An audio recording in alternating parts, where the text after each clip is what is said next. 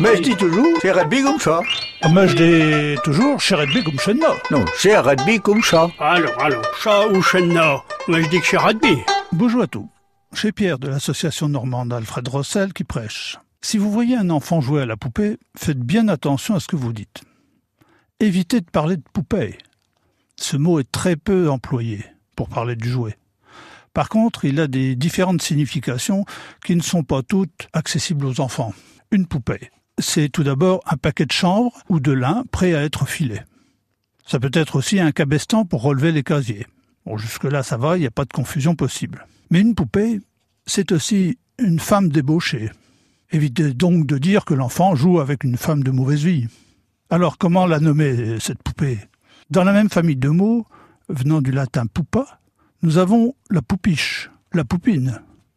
À Jersey, la poupette ou la poupote, avec son masculin très rare, le poupeau. Encore que ces derniers mots représentent aussi une fille fardée, l'excès, pour la poupette, une fille vaine qui ne sait rien faire, ou encore, pour le popo, un petit enfant ou un individu quelconque.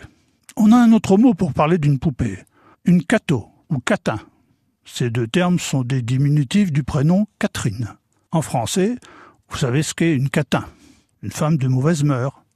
C'est pareil en normand, pour cato ou catin. On peut aussi parler de catiche, une gwen, gwyn, prend également ces deux sens de poupée et femme de mauvaise vie. Une daune, c'est une femme désagréable, une sorcière, mais c'est aussi une poupée ou un mannequin couturière. Faites donc attention à ce que vous dites.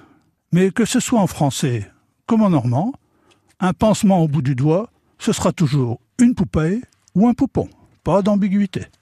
Bonjour et à bientôt.